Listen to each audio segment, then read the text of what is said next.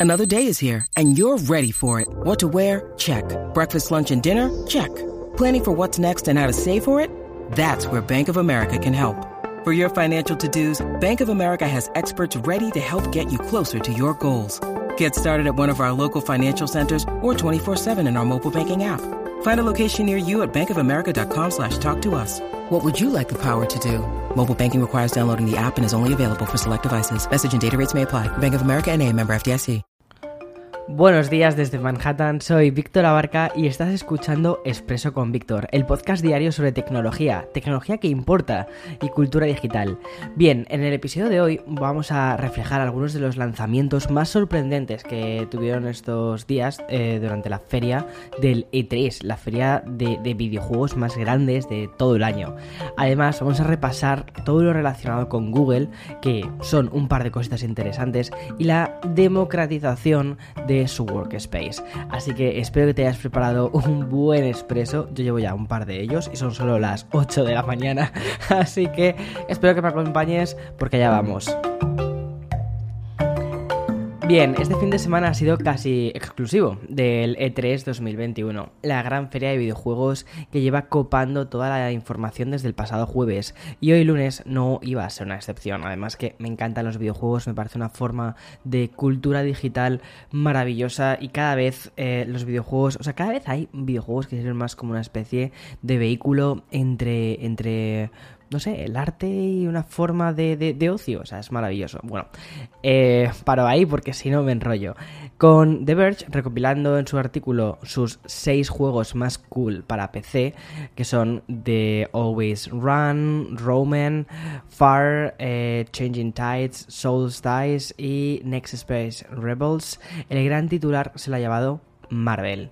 El próximo y aún demasiado lejano 26 de octubre, la división de videojuegos de Marvel lanzará un título de acción y aventuras en tercera persona, impulsado por la narrativa que llegará a Xbox One, Xbox Series X y también la S, PlayStation 4, PlayStation 5 y por supuesto PC.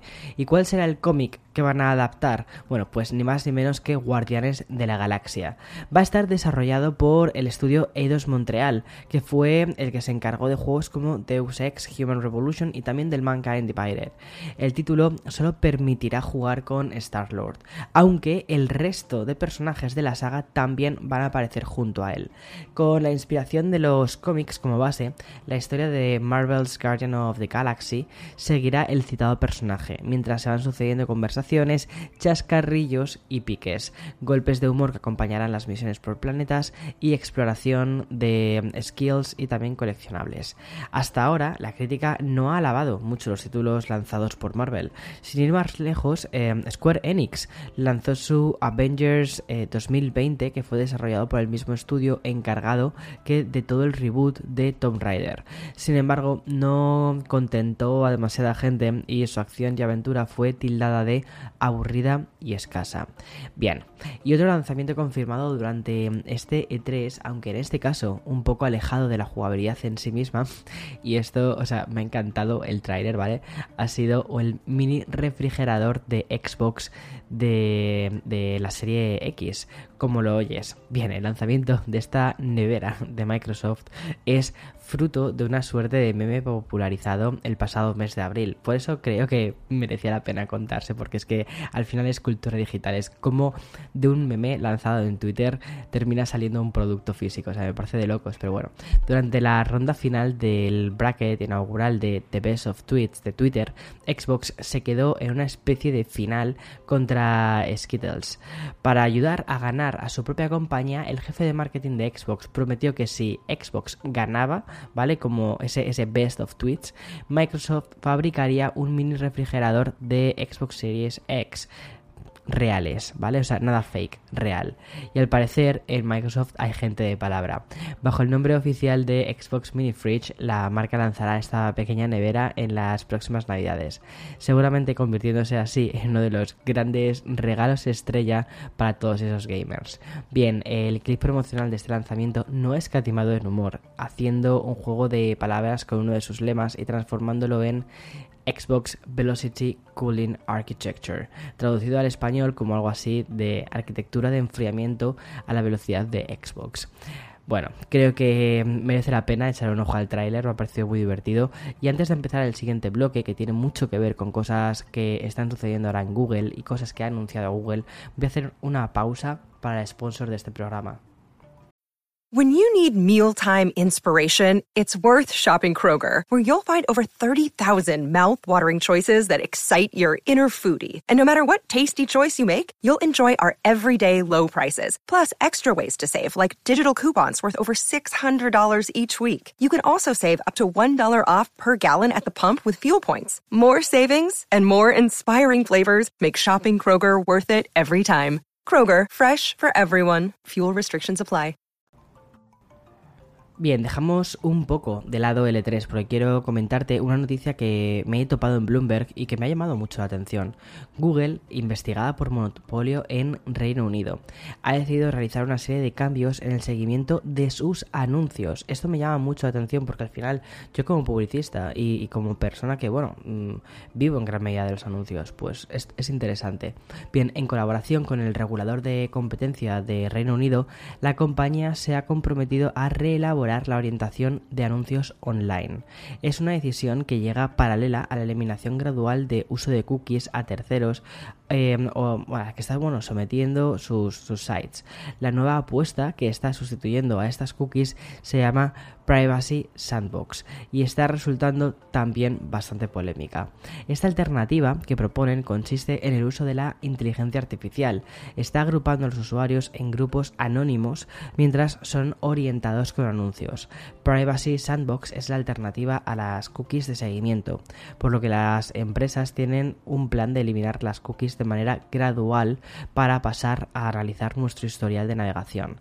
La Autoridad de Competencia y Mercados de Reino Unido ha sido la primera en activar la señal de alarma y por lo tanto ha optado por inicialmente colaborar con Google para realizar modificaciones que se metan tan de lleno en nuestra privacidad como usuarios. Esta la verdad es que me llama mucho la atención porque surge en un momento en el que la semana pasada, durante la World Developers Conference de Apple, una de las actualizaciones que iba a recibir em, Safari eh, iba a ser justo esto, iba a ser el que no se pueda traquear o hacer un seguimiento de nuestros historiales de navegación porque van las búsquedas van a ir encriptadas y van a ser anónimas.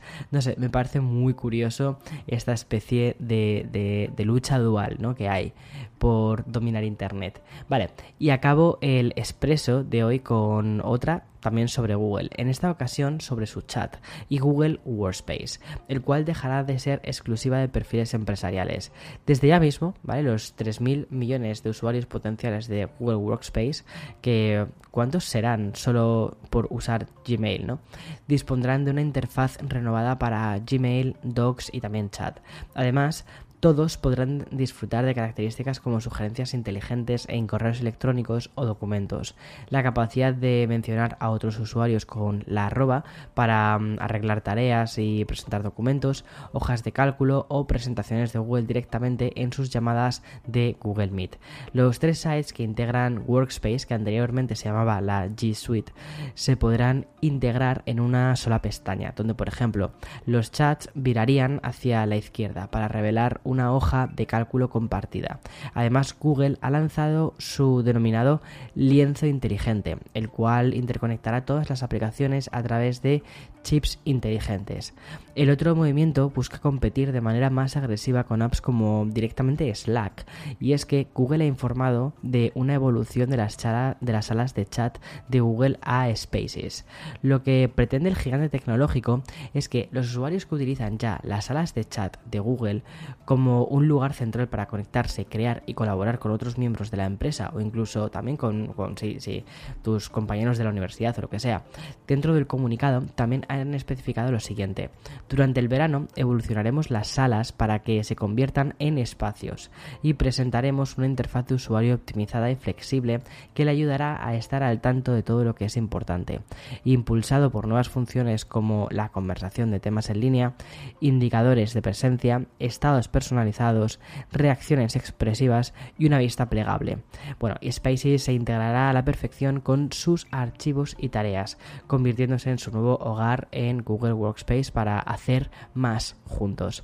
Bien, me parece curioso, ¿vale? Cómo estas empresas mastodónticas han encontrado en, otros, en otras pequeñas em, plataformas posibles competidores y también posibles oportunidades de crecimiento, porque por ejemplo, em, Slack es una plataforma de mensajería súper utilizada a nivel empresarial para intentar minimizar los correos electrónicos, para, para todas aquellas cosas de, oye, ¿has visto este informe? En lugar de mandarte un correo, lo que haces es mandas un mensaje de Slack. Es como un, para que te hagas una idea, es un WhatsApp empresarial. Bueno, pues Google ha visto la forma de crecimiento por aquí y lo va a adoptar. Al igual que, por ejemplo, eh, FaceTime, ¿vale? Que mm, la nueva versión de FaceTime, que no deja de ser también una especie de reacción a Zoom. La idea de poder programar llamadas eh, de equipo que se pueden hacer con Zoom, con Meets o con Teams de, de Microsoft pues bien, lo mismo nos sucede ahora con FaceTime. Estas empresas grandes están adaptando, o mejor dicho, adoptando ese tipo de em, tecnologías de empresas más pequeñas, pero que nos han servido mucho y que han cambiado la forma en la que trabajamos. Bien, hasta aquí nuestro podcast de Expreso con Víctor. Espero que tengas una feliz semana. Acabamos de empezarla. Hoy estamos a 14 de junio del 2021, así que queda unos cuantos días por delante. Descansa cuando puedas, tómate tiempo para ti cuando puedas y ya está. Chao, chao.